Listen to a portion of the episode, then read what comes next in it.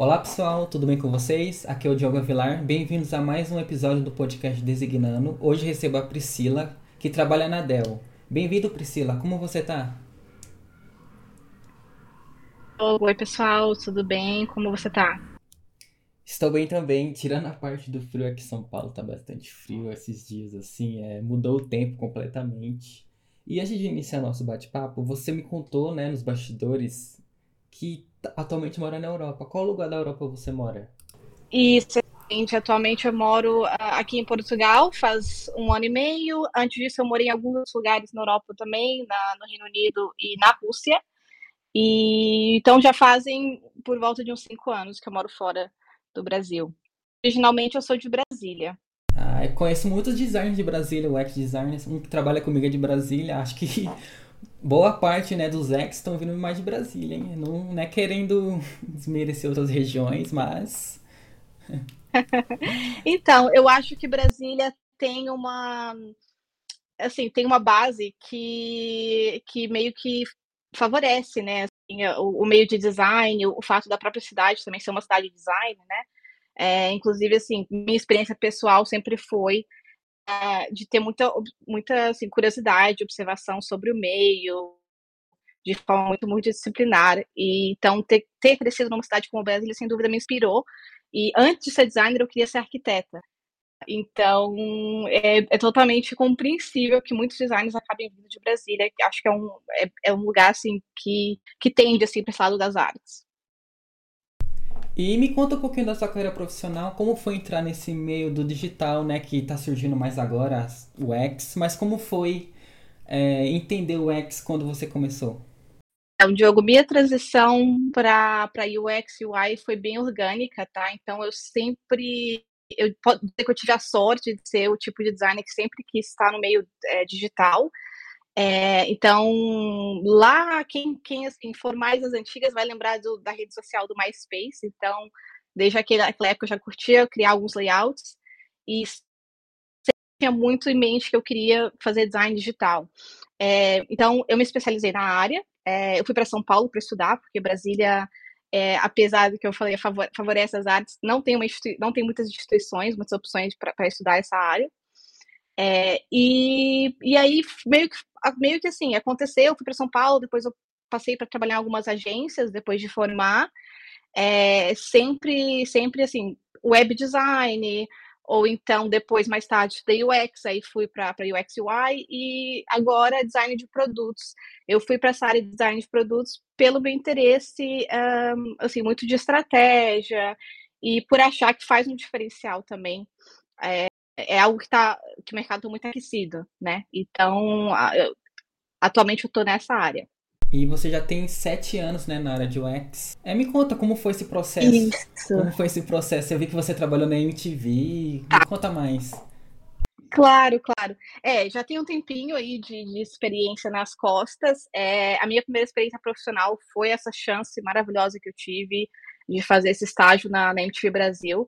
Então, o meu curso é design digital e, e multimídia, né? Então, eu tinha várias possibilidades ali para seguir, podia ir mais para o audiovisual, é, podia ficar mais em design. Eu tenho colegas de faculdade que foram para design de games, enfim, as possibilidades são infinitas. E aí eu fiquei na MTV nesse, nesse estágio e, cara, sem dúvida, é, abriu portas, né, na, na, naquele momento.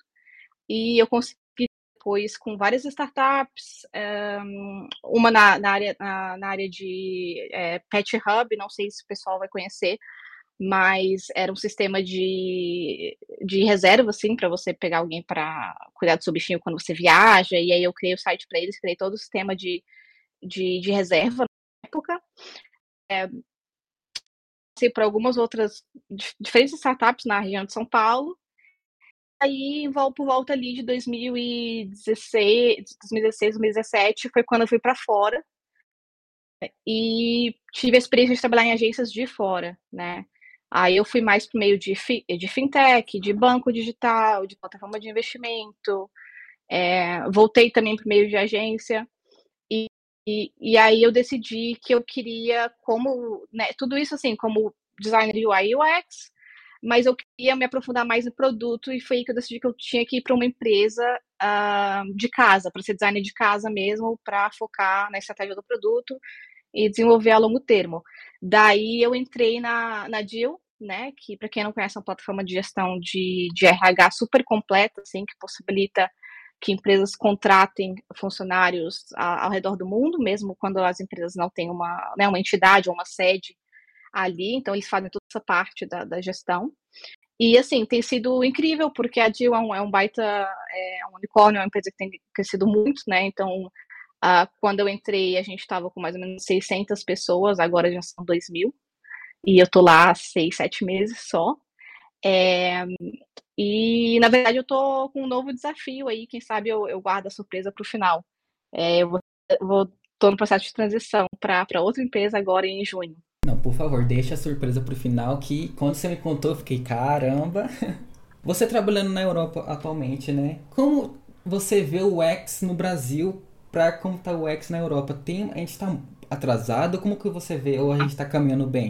Não, é, assim, vai ser só minha opinião, claro, eu, eu não sinto que eu tenho essa, essa, como que eu posso dizer, né, é, essa moral, talvez, para dizer, mas eu acho que está encaminhando muito bem, inclusive agora, atualmente na DIO, eu trabalho com muitos colegas brasileiros, é, nós temos pessoal de todo mundo, e esses meus colegas brasileiros, a maioria é, veio do Nubank, escuto muito, muito deles, assim, da, da experiência deles, e, cara, eu acho que o mercado está bem aquecido, eu acho que está muito competitivo, essa que é a principal questão. Uh, a gente tem muita, muita, muita galera na, ali que está no nível de, de entry, né, de entrada e, e júnior, que precisam competir por esse espaço, sem realmente, talvez, tendo essa dificuldade de uh, identificar como que eu como que eu posso tornar meu currículo mais forte, eu não tenho, eu não tenho case real para mostrar o que, que eu faço, como que eu posso melhorar meu portfólio, como que eu posso me destacar, não estão me chamando para entrevistas e, e, e, diversas outras questões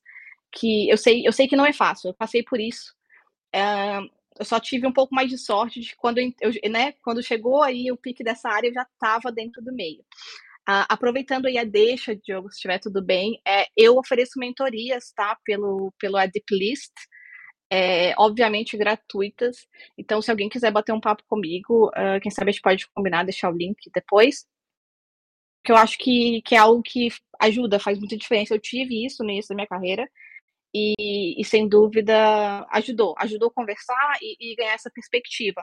Assim, é, em termos de maturidade, tal, algumas coisas estão um pouquinho atrás, né? Então a gente a gente tem uma visão, eu acho que agora na Europa e nos Unidos também muito mais de, de, de, produto, assim, uma visão mais holística, né, do, do zero ao, ao um, de construção, enquanto ainda tem o pessoal no, no, no Brasil que quer se especializar em, uh, em UX, em pesquisa.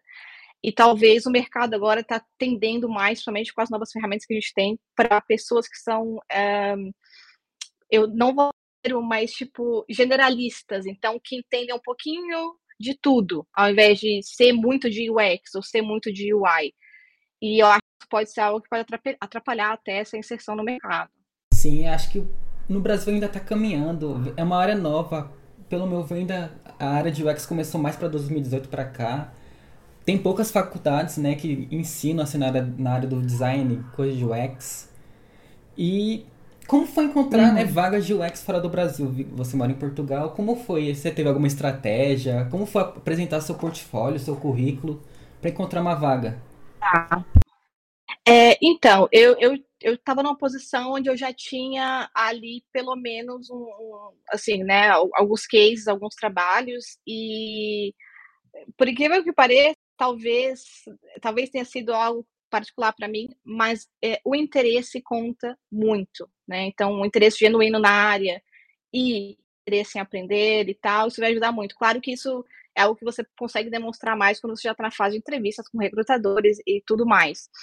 Um, é difícil, é difícil para eu responder, porque eu acho que eu meio que, como eu disse, facilitou muito o fato, né, de, de eu já estar tá, já tá na já tinha case real, eu já tinha sites que eu já tinha lançado, já tinha trabalho em agência com grande, tipo a OLX, ou então a Roche.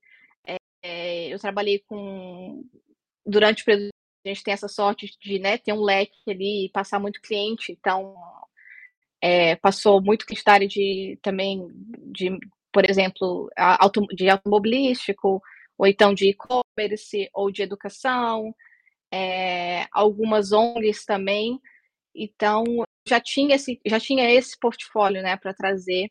E, e para empresas eh, na, na Europa, é, foi assim, foi, foi tranquilo. É, eu acho que até teve uma teve uma e, um, e, e uma, uma, um fato facilitador que foi de que a primeira empresa que eu trabalhei na Europa estava lançando um produto digital no Brasil. E só eu era é, uma designer UX UI com ali na época três anos, dois anos e meio, três anos de experiência. É, eu já tinha esse, essa visão cultural uh, do, de como que os produtos digitais são lançados no Brasil, como que eles funcionam e, e tal. Eu tinha essa visão. Hum, foi, foi assim, foi super tranquilo. Eu entrei, fiquei, fiquei nessa primeira empresa uh, anos e meio, que é na, que é na área de fintech. E, e, e como eu falei, fui para fui para Jill. E o, inglês foi essencial, né? Saber o inglês, assim, para você começar lá fora, fez uma baita diferença, né? Gente, infelizmente, esse aí eu nem coloco para discussão, por mais complicado que seja, vai ser importante, vai, assim, vai ser essencial. Uh, e não só isso, a gente tem que aprender o inglês que é muito focado nos termos da área. Então, quando a gente está, quando a gente está falando de, quando a um case, não tem jeito, a gente vai usar esses termos que já são estrangeiros. Quem, tanto quem trabalha com desenvolvimento, programação e quem trabalha com design, já vai ter meio que uma bibliotecazinha ali de, de termos que, que são usados, que não tem tradução é, tradução para o português que faça sentido. É, eu aconselho, claro, para qualquer pessoa que, que esteja visando, tá? E, e eu falo isso assim, de forma que tem muita coisa boa no Brasil também. É, eu, eu, assim, eu valorizo muito a nossa, o nosso ambiente de design, o nosso mercado. Eu sei que tem o fato da competitividade, os salários maiores lá fora, na gringa. É importante a gente entender que o crescimento dessa área só vai acontecer se a gente está trabalhando e contribuindo nessa área. É, do, quando eu cheguei em Portugal, que eu tive ali um, um espaçozinho, um tempo que eu fiquei entre o meu último emprego uh, e a Deal, eu fiquei uh, oito meses numa agência de São Paulo porque eu queria eu queria essa reconexão assim com casa, digamos assim, eu queria realmente ter esse impacto nos produtos que os meus conterrâneos usam, eu queria isso. Mas para quem realmente está avisando, está muito decidido que quer trampar para fora, é, claro, é, o inglês no nível conversacional muito bom e, e no contexto profissional vai ser super importante. Ainda mais se você está trabalhando para uma empresazinha assim maior, onde como designer UX ou designer de produto, diferente do designer só UI, você vai ter que defender as suas decisões de design, você tem que articular muito bem porque que você fez as coisas de certa forma, e você vai ter que convencer as pessoas do que você, do que você criou. Ah, então não é fácil. É, vendo, claro, né, quando possível, aprender o idioma. Mas assim, o inglês básico, você vai conseguir também alguma vaguinha assim na Europa ou tem que ser aquele nível de conversação mesmo? Olha, é, é eu, eu vou ser sincera e dizer que a gente precisa pelo menos do intermediário e o intermediário com um bom ali já um bom conhecimento dos termos que você vai encontrar no dia a dia, porque senão não vai ter jeito. Você pode até conseguir a vaga, mas você vai se enrolar muito no dia a dia, você vai se frustrar, vai vai ter estresse com os colegas, vai ser uma situação muito chata. Então, antes de até sequer pensar na vaga e tal, porque, porque é aquela coisa, às vezes você até consegue, você consegue passar a fase das entrevistas e, e, e, ali consegue se virar. Mas aí no dia a dia, se isso pegar, imagina que esse é o fator tira da, né, dessa posição, dessa, dessa empresa que você conseguiu, por conta né, ali de idioma, nem, a, nem da sua capacidade como designer. Eu não gostaria disso para ninguém. É, realmente é intermediário para avançado.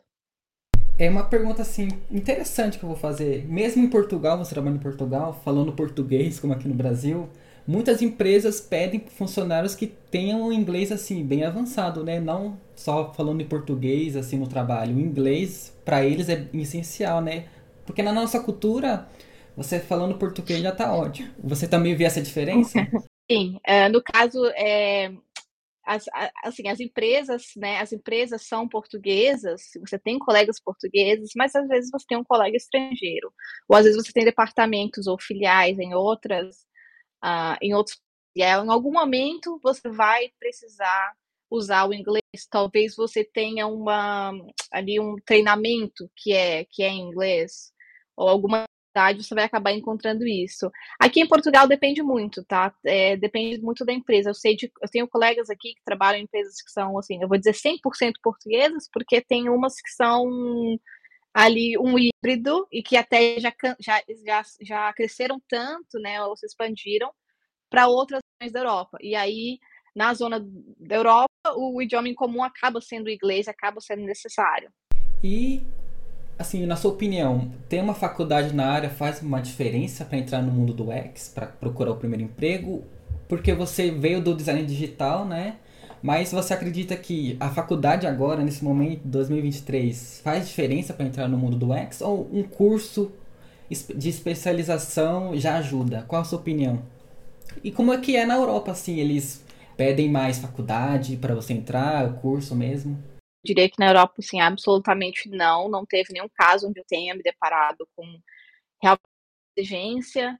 É, é, sempre assim, é sempre um desejável. E a questão da faculdade é porque ela te dá uma base muito boa no, no design thinking, nos princípios de design, você consegue entender uh, por que né, o design como processo e menos como algo só visual e telas, que é o que camps acabam te oferecendo mais. Por quê? Porque eles querem te inserir no mercado de trabalho e você vai precisar ali executar, você vai precisar criar essas telas.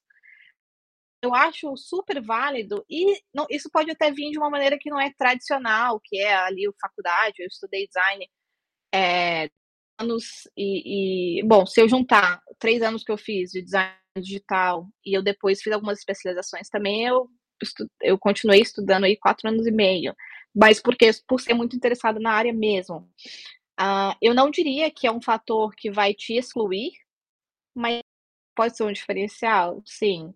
Uh, eu acho que é importante a gente ter, um, ter esse fator de, de observar, né, é, ali o, como que a gente é, se posiciona na, na área, é, entender que sim, pode ser, um, pode ser que uma pessoa tenha estudado mais tempo, que tenha tido alguma especialização além daquilo, além de só, ah, eu quero fazer UX, então eu vou estudar, fazer um bootcamp de UX e pronto, vou conseguir um trampo. Necessário trazer um pouco mais. É, como eu falei, de novo, voltando para a questão do design generalista. É, eu sou design digital, mas eu adoro tipografia, por exemplo, que é mais design gráfico. É, eu não mergulhei nisso, mas eu já fiz cursinhos curtos sobre isso, eu, eu costumo gostar de trazer, porque mostra um, mostra um interesse, né? Uh, então eu recomendo para quem assim não tem a chance de fazer faculdade agora, eu sei que não é realista, tem pessoal também que está entrando mais tarde na área.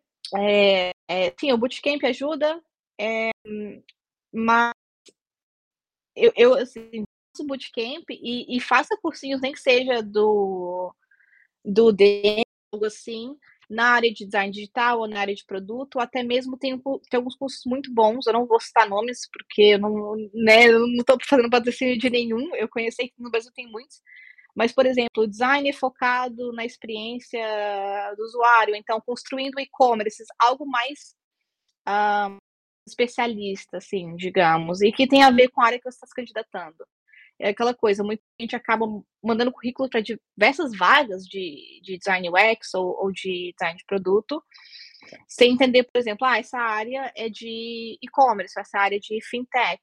Então, seria legal ter ou um case, se eu tiver a mesma área, para eles verem como, né, como que eu lido com os problemas que são específicos é, dessa indústria, uh, é, por exemplo, se é sobre vendas, então design persuasivo, como convencer, como convencer ou como gerar uma, uma confiança no usuário.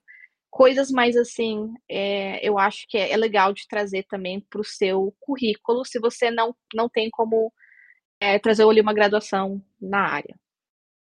É, e você é mais focado em X ou em Y, ou nos dois? Como que é essa relação com, com essa área?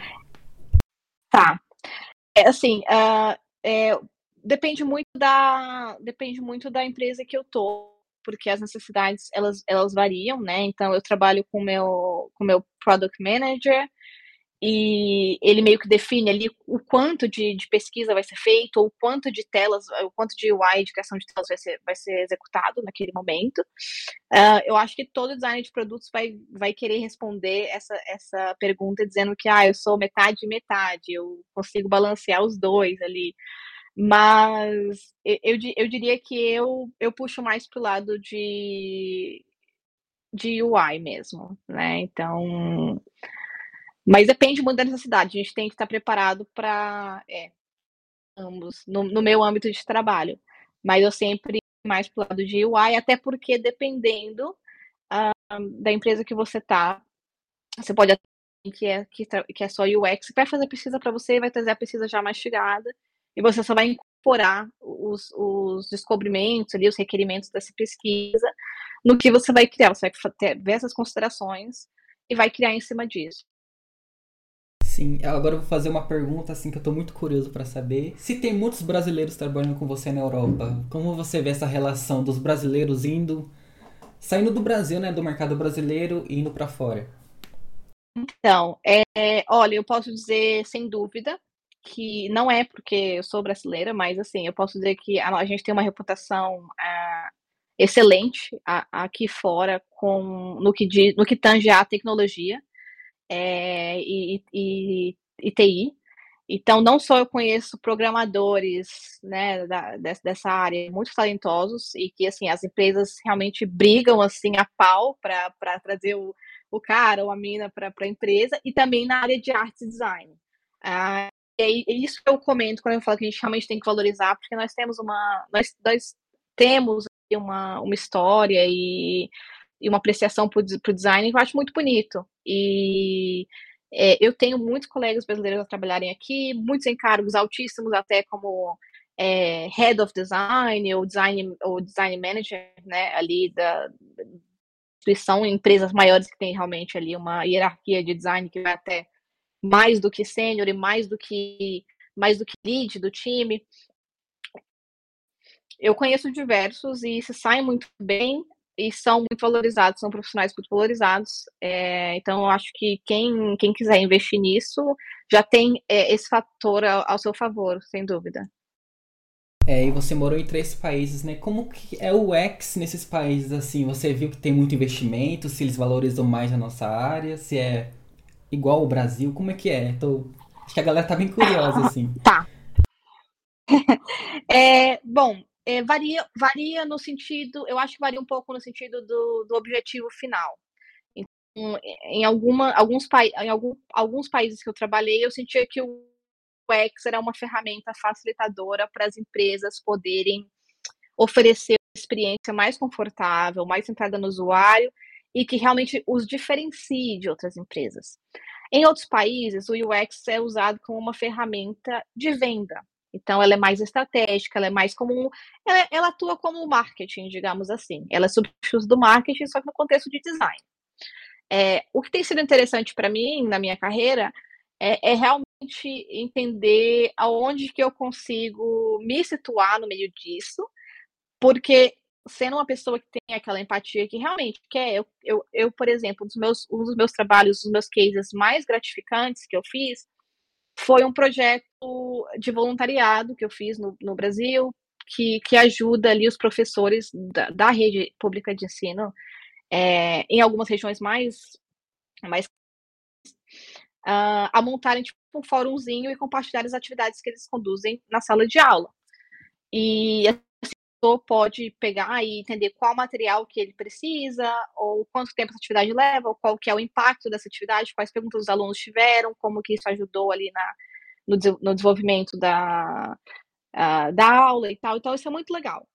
Uh, eu sempre, na minha carreira, estou me, tentando me posicionar para, assim, ser aquela pessoa que, que defende uh, o usuário, principalmente quando é um usuário que tem uma necessidade maior de um produto mais fácil de utilizar. Então, alguém uh, com mais idade, ou alguém com algum tipo de dificuldade para acessar ali, uh, né, a visão, o áudio, ou, ou de áudio.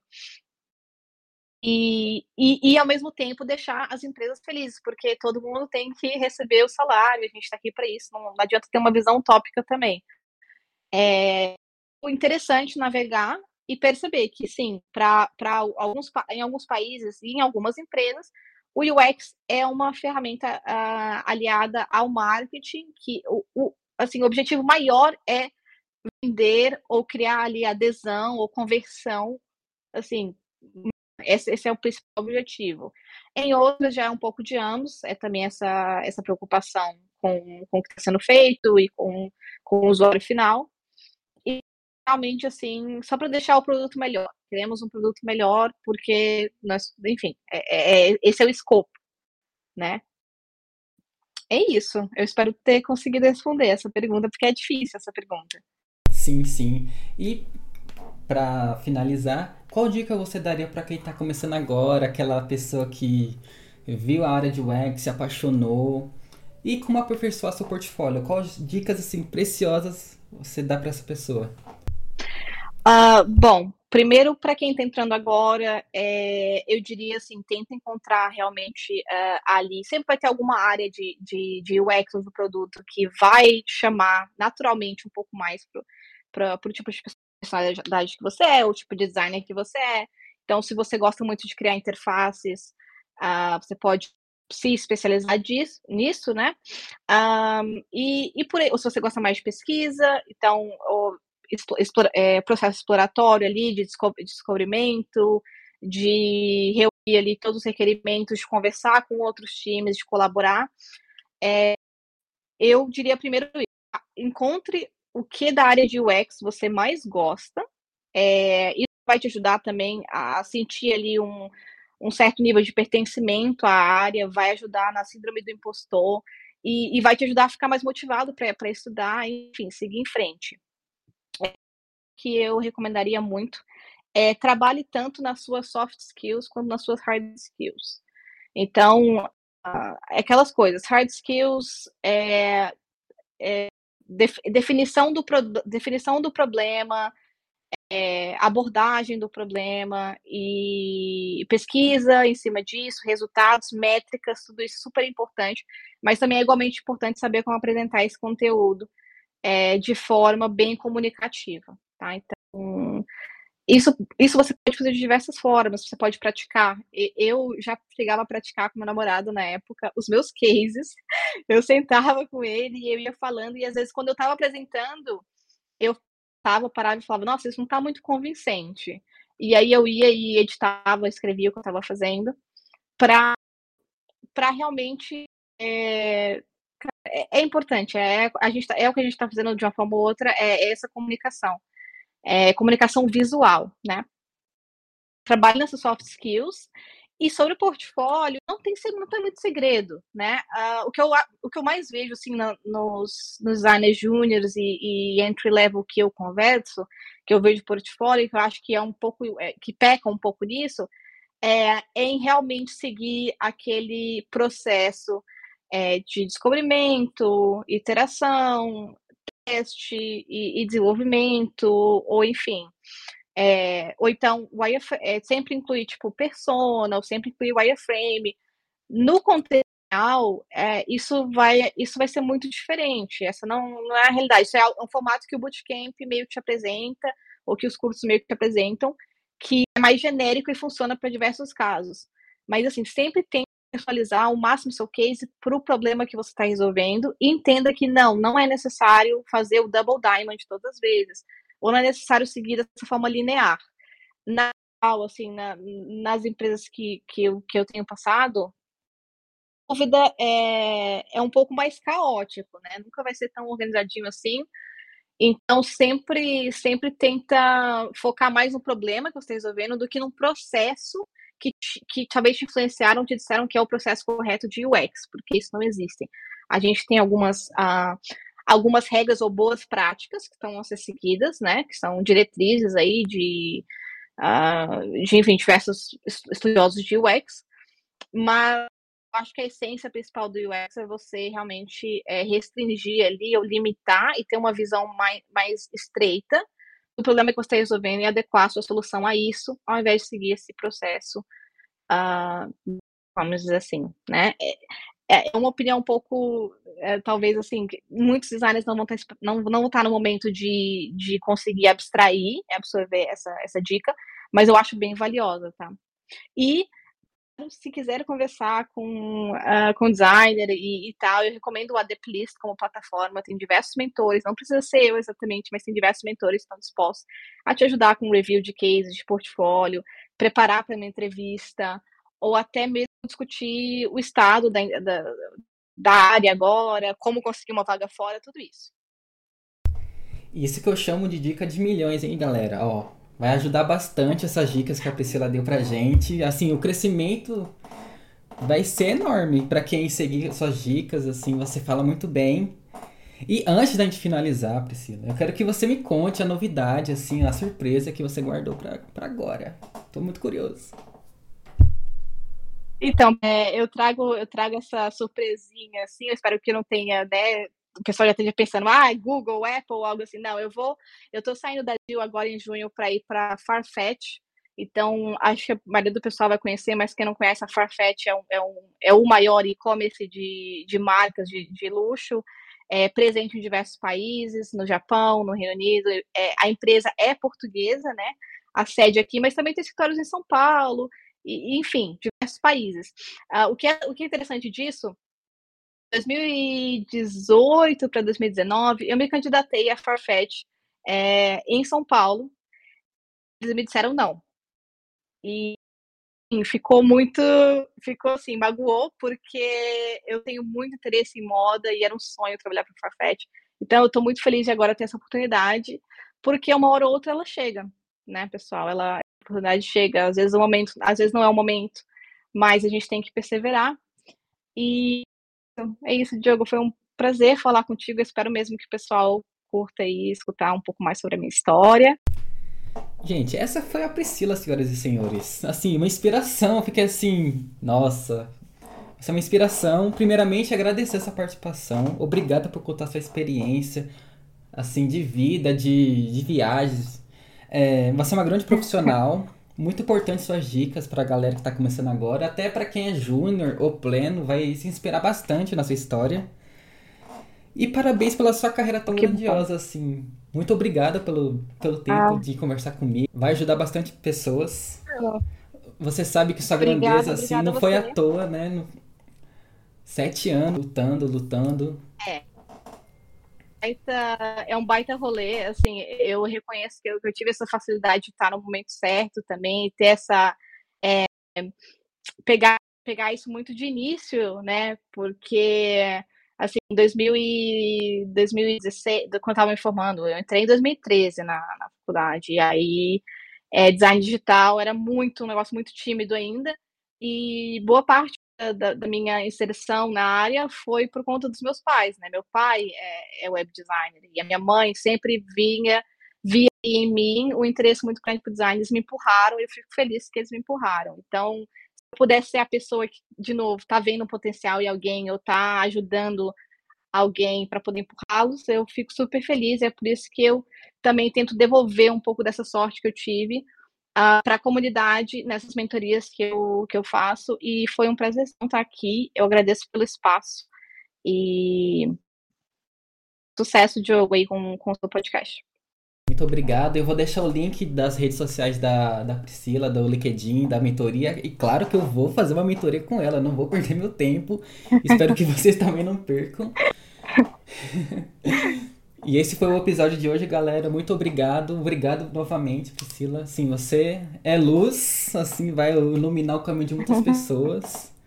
Obrigado novamente. E esse foi o episódio de hoje, galera. Muito obrigado. Até o próximo. Tchau, tchau.